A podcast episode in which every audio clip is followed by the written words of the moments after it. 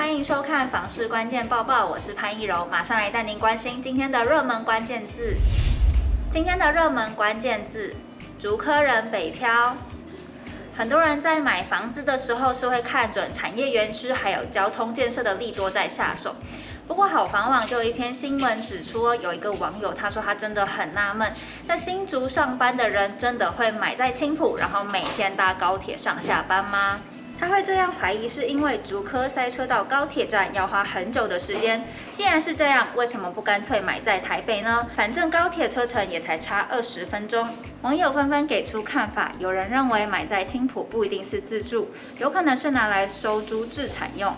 也有人认为，台北可以走路到高铁站的地方都比青埔贵，而且青埔到新竹还比台北快了二十分钟，并且也补充分享自己就是住在青埔，邻居们也都是在新竹和台北上班。而且根据业者统计哦，最近这一年全台高铁站的交易量，第一名就是桃园。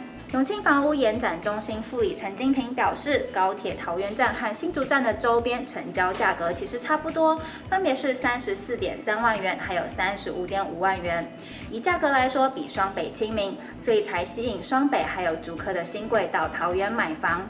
而且新竹的供给比较少，选择也不多，所以很多人会利用高铁的便捷性，转而选择房价相对比较便宜，也选择性比较多的桃园。也有青浦在地的资深业务表示，青浦除了吸引桃园机场的工作族群，也有不少退休台商、海归族。另外，双北、新竹、台中、桃园的民众也都会考虑在这边买房。今天的精选新闻来关心到淡水，最近有不少说法说淡水的卖压真的很大，而且房价的涨幅小，这到底是不是真的呢？就有在地业者指出，这样的说法并不正确哦。基本上近期淡水只要有不错的物件释出，不到一个月就会卖掉啦。他也表示，未来淡水如果交通更提升，比如说淡江大桥完工通车，还有淡北道路尽早动工，淡海轻轨二期的完成，都会让路网更完善，就会吸引更多人前来购物。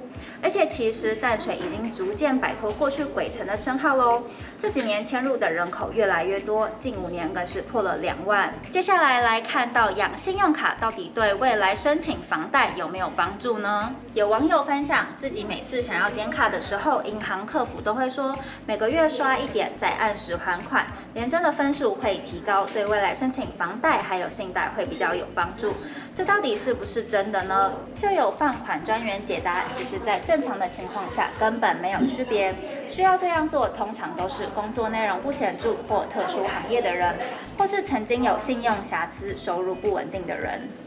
另外，好房网也曾经整理报道，可以获得更优惠利率和贷款成数的三大面向，包含了培养良好的信用、有固定收入和增加跟银行的往来。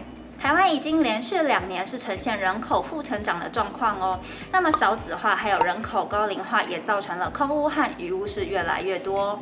不过就有人发问啦，既然空屋跟余屋那么多，为什么不释出或是出租呢？房产专家胡伟良就分析有五大原因影响，包括为了等待更好的出售时机，为了规避赋税，为了下一代囤房，另外还有未来靠收房租过日子会越来越难。最后是怕房屋出租麻烦，而且可能会有争端。不过，房产专家张新明也表示，有些建商会把房子囤着，等待未来房价升高的时候再卖。针对这题，有些县市已经搭配释出囤房税。对建商来说，余屋已经不一定是放越久就越赚的情况了。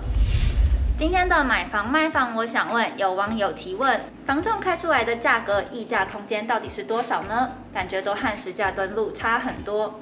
下面有网友说，网路开价通常都是屋主期望的价格加百分之十到二十，出价的话可以参考实价登录。也有网友说，可以从八折开始谈，并且带着斡旋金，要是谈不成就放弃。也有人建议，买房是人生大事，觉得不妥就不要被别人的说辞蒙骗喽。买对的房子比买到低价的房子还要更重要。如果你喜欢今天的影片，不要忘记按赞、订阅、分享，还有开启小铃铛，也不要忘记点开下方资讯栏的链接，了解更多新闻内容。